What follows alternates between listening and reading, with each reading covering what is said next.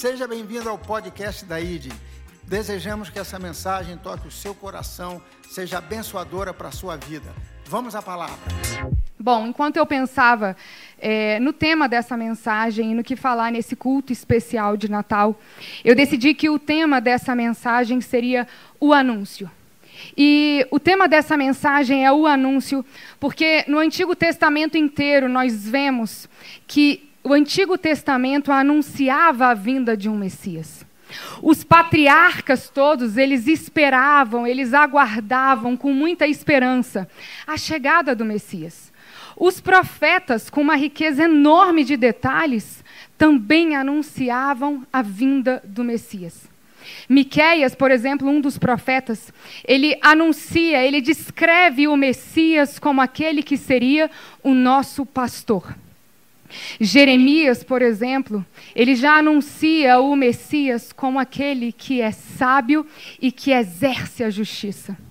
Já Zacarias é aquele que anuncia aquela entrada triunfal de, de Jesus em Jerusalém, ele em cima de um burrinho e todos gritando: Hosana. E Hosana é um pedido, é um socorro. Hosana significa salva-nos. E sem mesmo precisar dizer nada, o próprio nome desse Messias, que é Jesus, significa Deus é a nossa salvação. João Batista prepara o caminho para a vinda desse Messias. E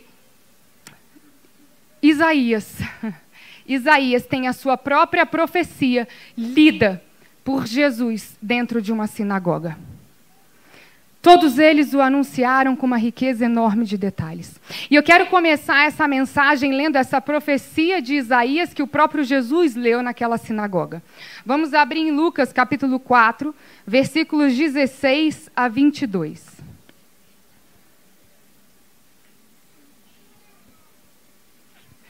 Ele foi a Nazaré, onde havia sido criado, e no dia de sábado entrou na sinagoga, como era seu costume, e levantou-se para ler.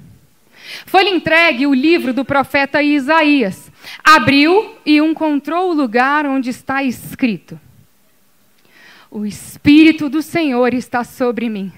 Porque ele me ungiu para pregar boas novas aos pobres. Ele me enviou para proclamar liberdade aos presos e recuperação da vista aos cegos, para libertar os oprimidos e proclamar o ano da graça do Senhor.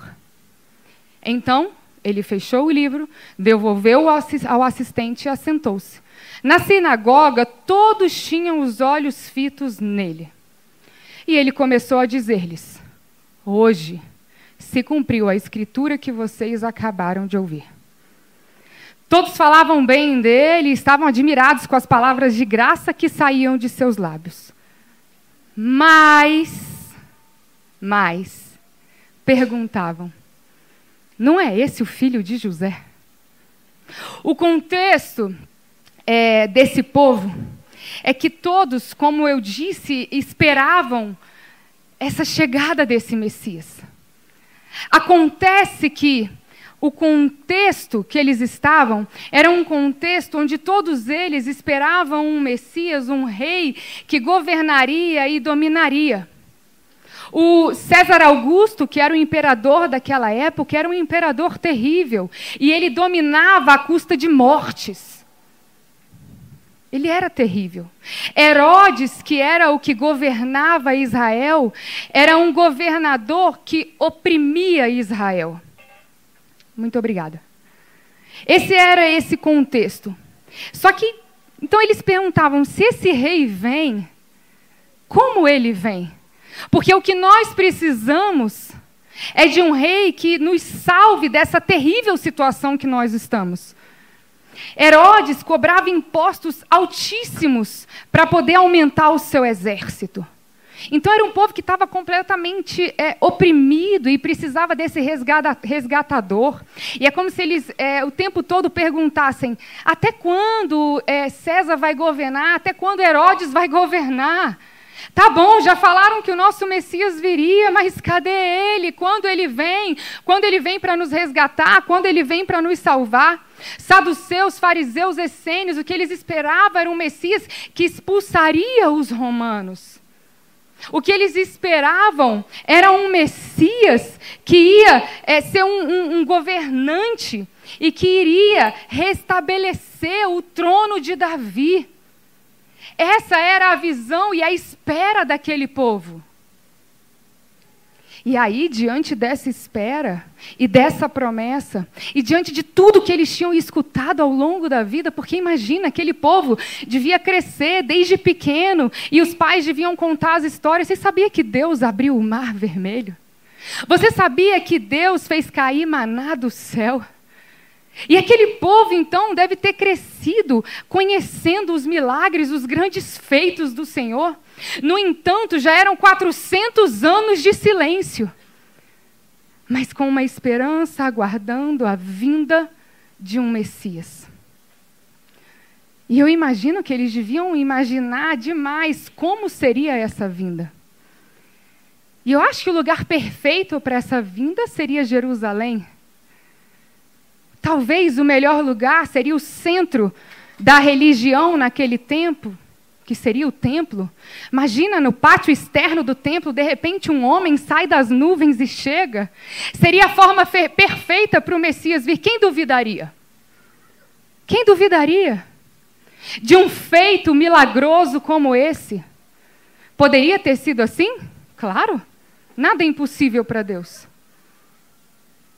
Era essa a espera, era isso que eles acreditavam que aconteceria. Uma vinda provavelmente muito milagrosa.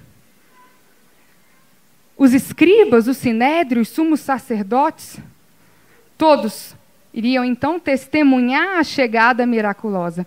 E aí, ao verem o milagre com seus próprios olhos, eles rapidamente aclamariam Jesus, então, como verdadeiro Messias. E aí, certamente, todos se silenciariam, certo? Quem duvidaria? Ninguém? Diante de, de, desse feito tão grande, é Ele, é o Messias. E dessa forma, Jesus poderia então ter evitado ficar vagando entre aqueles camponeses pobres da Galileia. Mas Jesus, ele rejeitou a tentação da exibição espetacular. E ele preferiu o segredo messiânico, o Salvador que é servo. E então, no momento que Deus decide que é a hora de enviar a si mesmo, Deus se minimiza a ponto de caber no ventre de uma mulher para nascer numa manjedoura, cercado de palhas, cercado de animais, cercado de estrume. Lá nascia o Messias. E é por isso que então eles falaram, mas não é ele o filho de José? Como vocês podem me dizer que ele é o Messias? Todo mundo sabe como ele nasceu, ele não tinha nem onde nascer. Todo mundo viu, todo mundo ouviu falar. A gente sabe quem é esse aí, esse aí é o filho de José, não tem como ser ele. Um Deus que se minimiza, que se minimiza para se identificar com cada um de nós. Diante dessa cena, desse Natal, diante dessa realidade de um Deus que se faz indefeso como um bebê, quem já segurou um bebê?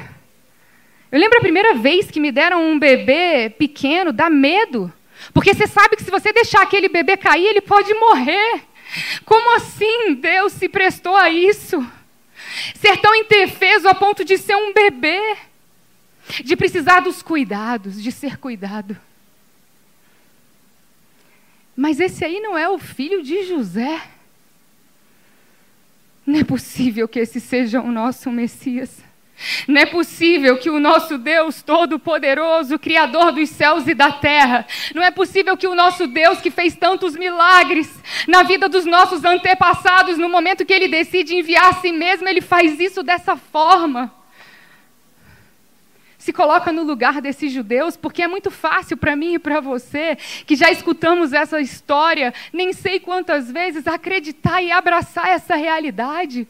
Imagina você sendo judeu e alguém te contando: o Messias nasceu. É? Aonde? numa manjedoura. Como assim numa manjedoura? Ele não é o nosso rei, ele não vai governar, ele não vai dominar. É. E aí então o que eu quero agora é contar para vocês, porque nada nesse nascimento foi uma obra do acaso.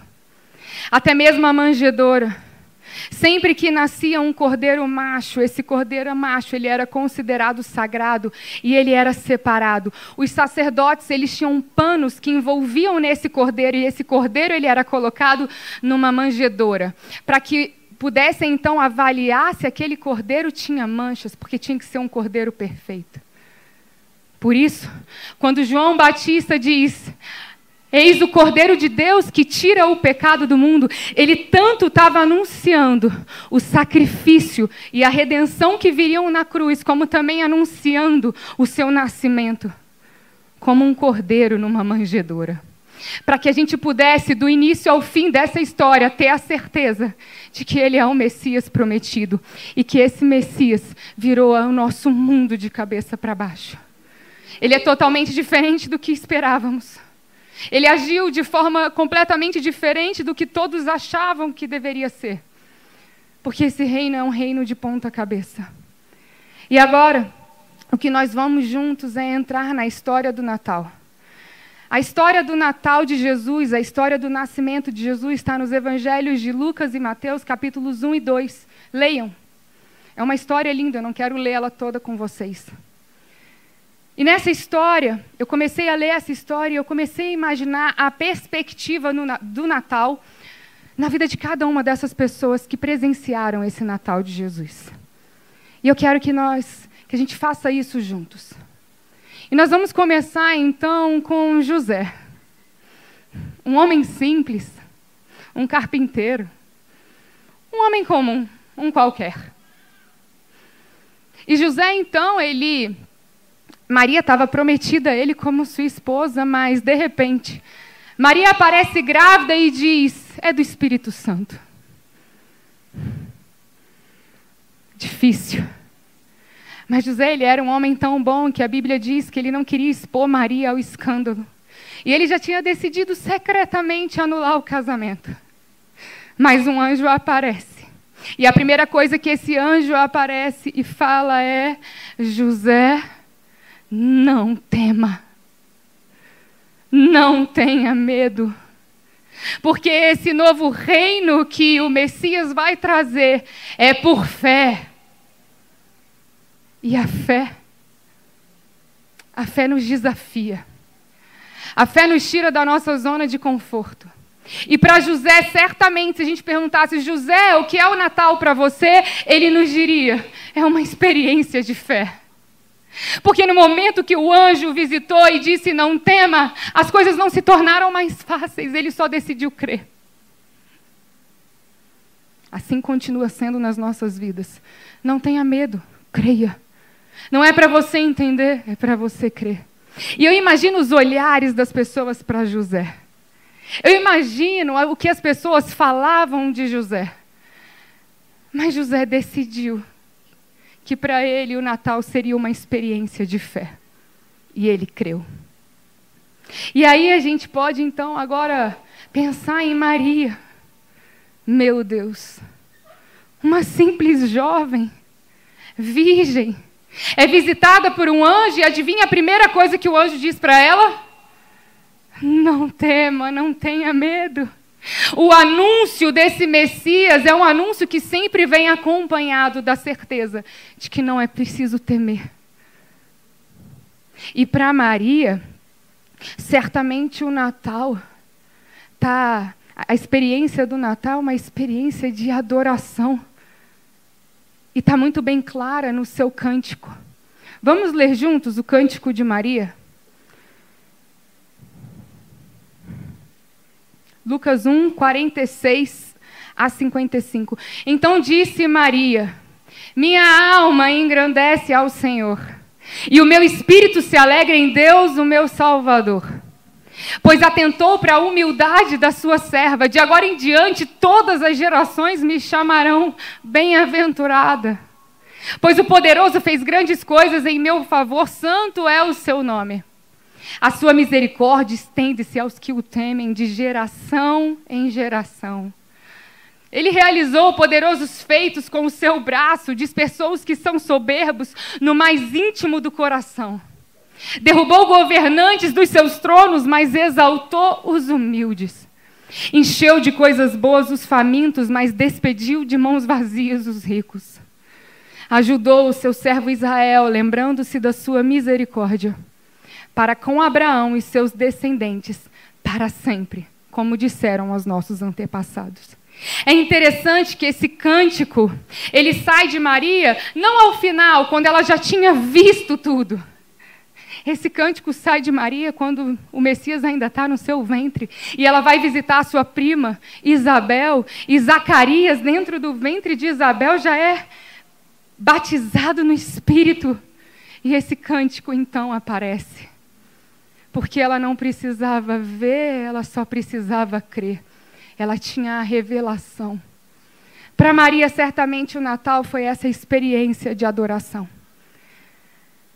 Para Zacarias e Isabel, se a gente pudesse perguntar para eles o que é o Natal para vocês, certamente eles diriam que é o privilégio de poder participar daquilo que Deus está decidindo fazer no mundo, mesmo que não seja num lugar de protagonismo. Sabe, Isabel não era Maria, Zacarias não era José. Pouco importa. Eles estavam participando daquilo que Deus estava decidindo fazer no mundo.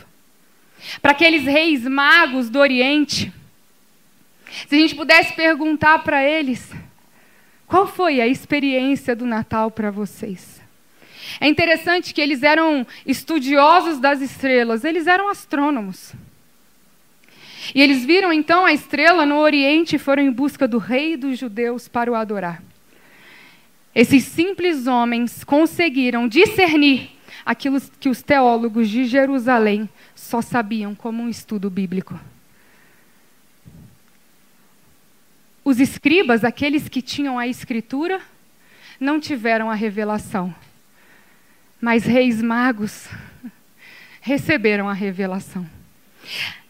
Estranho que no nascimento do Messias, no nascimento desse rei que governaria então para sempre, não tem um representante religioso.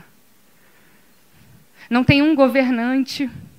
Não tem ninguém considerado para aquelas pessoas muito importante. Mas tem aqueles que se abriram para a revelação.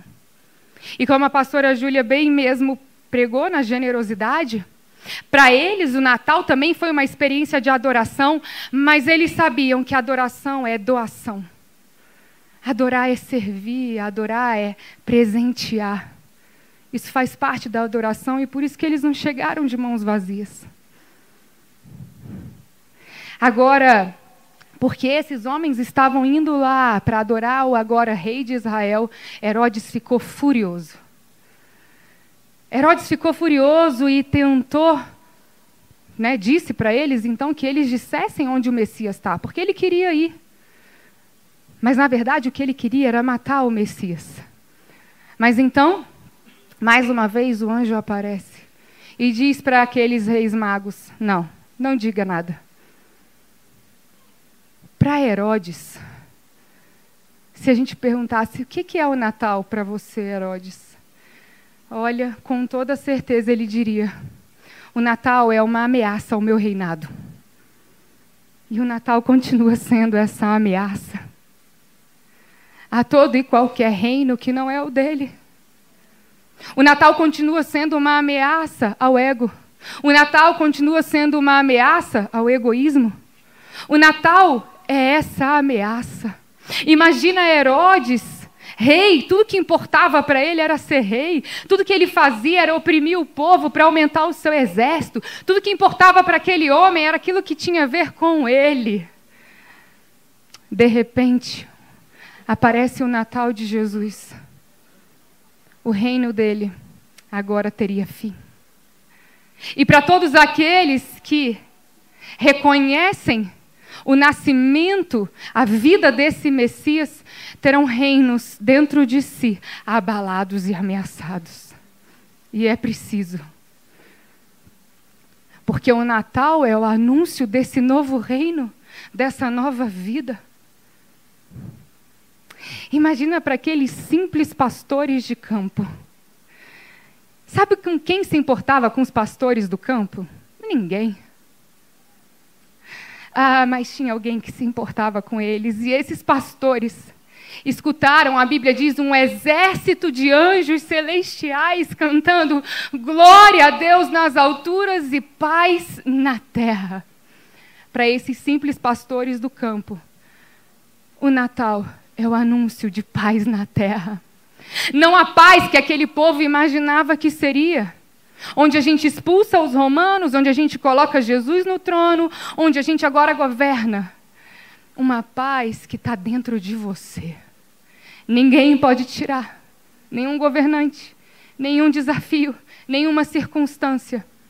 O Natal é o anúncio dessa paz eterna e duradoura. A paz que excede o entendimento.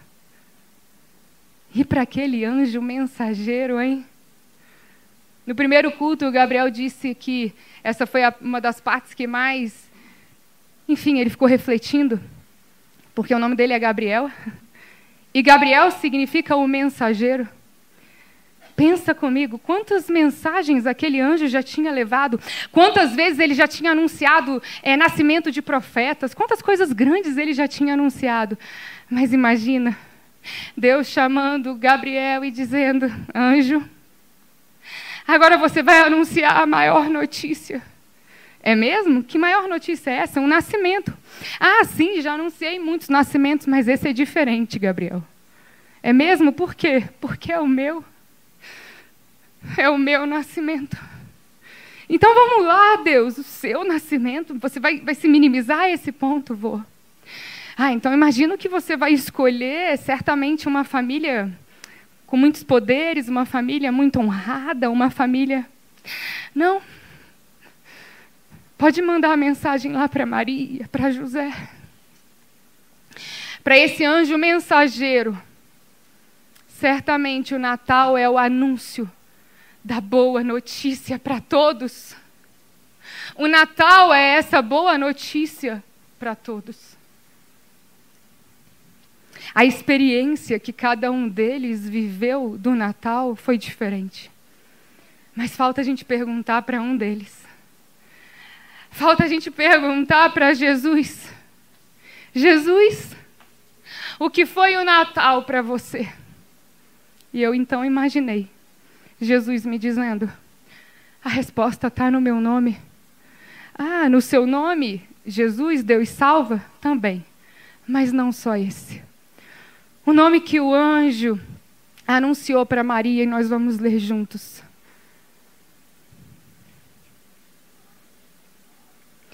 Mateus 1, 23. A virgem ficará grávida e dará à luz um filho, e lhe chamarão Emanuel, que significa Deus conosco. Aleluia! Uh! Eu imagino ele dizendo: Aleluia. Eu imagino ele dizendo: o Natal para mim é o anúncio que agora Deus está com todos. De que Deus nunca mais ficará em silêncio. De que Deus não está distante, de que Deus está perto. De que Deus está presente. Esse é o verdadeiro anúncio do Natal. Essa é a única promessa incontestável. A promessa incontestável não é uma vida perfeita. A promessa incontestável não é a certeza de que você não passará desafios ou que você não viverá lutos. A promessa incontestável é: eu não sei como as aflições que você vai viver, mas eu sei que Deus está com você, porque no nascimento dele esse foi o anúncio. Eu sou o Deus com vocês. Eu sou o Deus presente. Esse é o verdadeiro anúncio. Esse é o principal anúncio. Esse é o anúncio que o mundo precisa escutar. E agora então eu pergunto para você: pensa, o que, que é o Natal para você? Porque o Natal não é um dia. O Natal não vai dia 26, depois de amanhã não acabou o Natal. O Natal, ele não está preso a uma época. Não é só quando a cidade fica lindamente enfeitada. O Natal não tem a ver com reunir a família. Isso é maravilhoso. Se você pode reunir a sua família, que bom. Mas se você não tem família, você continua podendo celebrar o Natal. O Natal não tem a ver com os presentes. Você pode dar e receber presentes, é maravilhoso. Mas se você não puder comprar, ou se ninguém te der um presente, continua sendo Natal para você. O Natal não tem a ver com esses bens supérfluos, não tem a ver com o que a gente come, não tem a ver com o que a gente compra, não tem a ver com quem a gente está, tem a ver com a certeza de que agora Deus se fez presente e Deus está comigo. E a promessa é: eis que eu estarei convosco todos os dias até a consumação dos séculos. Por isso é Natal. Por isso é Natal. Por isso o Natal deve ser celebrado. Porque o grande anúncio foi feito agora. Ele está conosco. Não é o Natal descartável, não é o Natal passageiro, não é o Natal que exige boas condições, como se só pudesse celebrar o Natal os ricos. Não. Não. Chegou a hora de celebrarmos o verdadeiro Natal. E esse Natal, que é o nascimento de Jesus, é o anúncio de um novo reino. E o que é um novo reino? Um novo reino significa que agora é governado por um novo rei. Um novo rei, um novo reino, novos costumes, uma nova vida, uma nova forma de viver.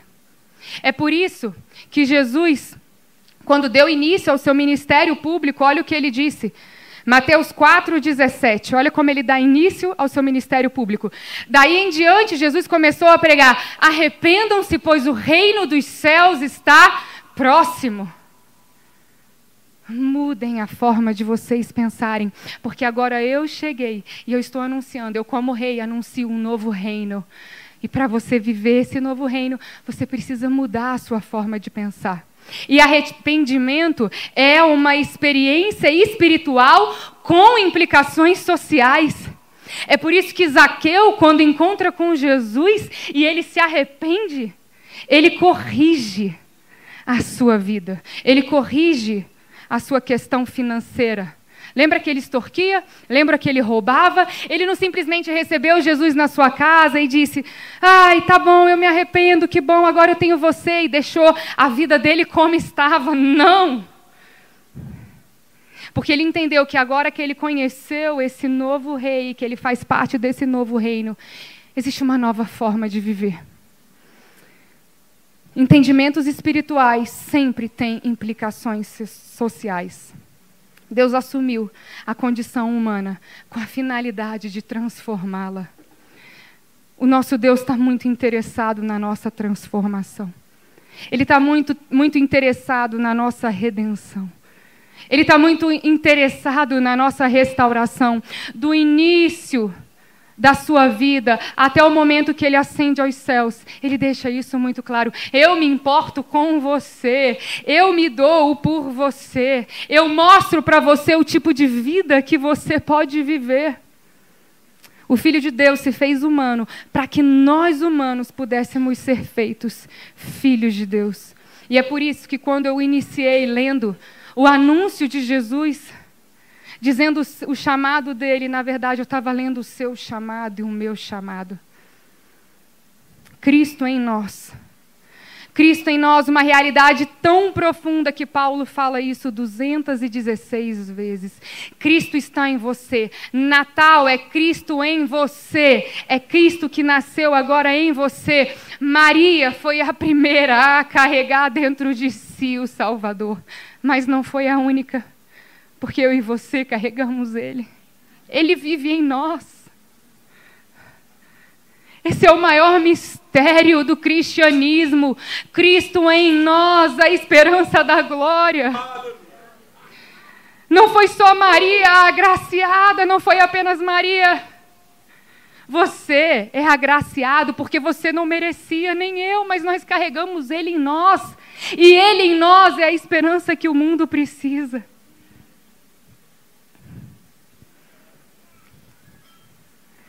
Foram 400 anos de silêncio, até que o anúncio mais esperado aconteceu.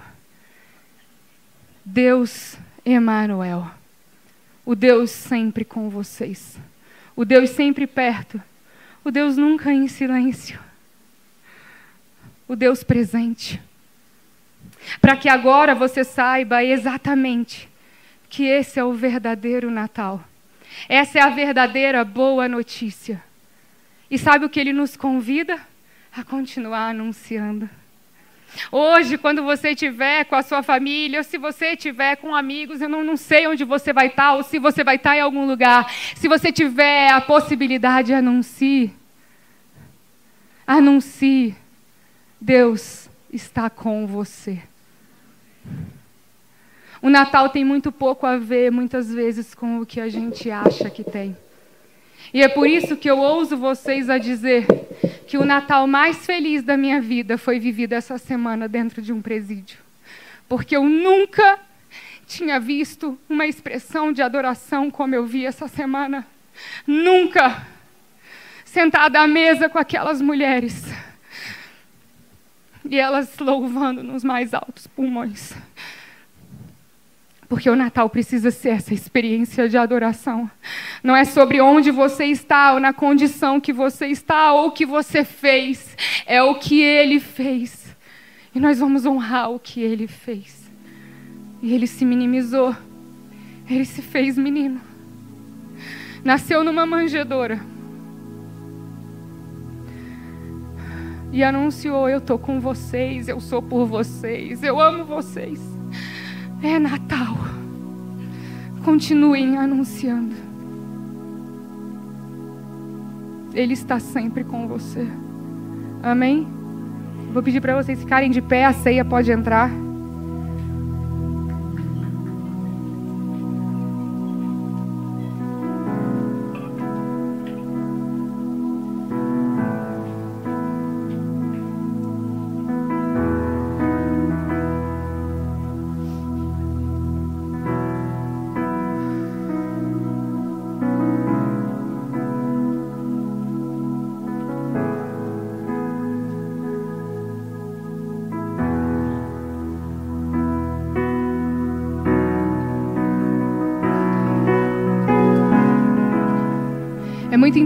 Interessante que quando o anjo amaré aparece tanto para José quanto para Maria, as primeiras palavras são iguais.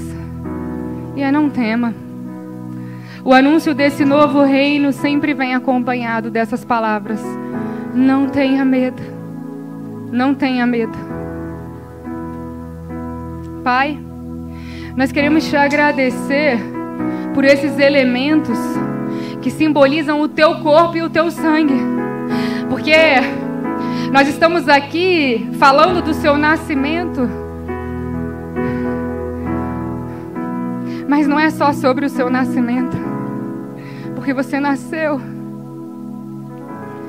Mas você morreu. E morreu para nos salvar. E ressuscitou. E agora vive em cada um de nós. Nós queremos ceiar com essa consciência. Nós consagramos esses elementos a Ti, Deus. E faremos isso em memória, em memória de tudo que você fez por nós. Com os nossos corações gratos. Não por conta das circunstâncias do que vivemos ou deixamos de viver, mas porque você é o nosso presente. Você é o nosso presente, você é tudo que nós precisamos. O mundo continua gritando tantas coisas como se a gente precisasse delas. Que o mundo silencie para que a gente escute a verdadeira revelação. Eu sou Emanuel, eu sou Deus com vocês, eu sou o Deus que salva, eu sou o Deus que morreu por vocês.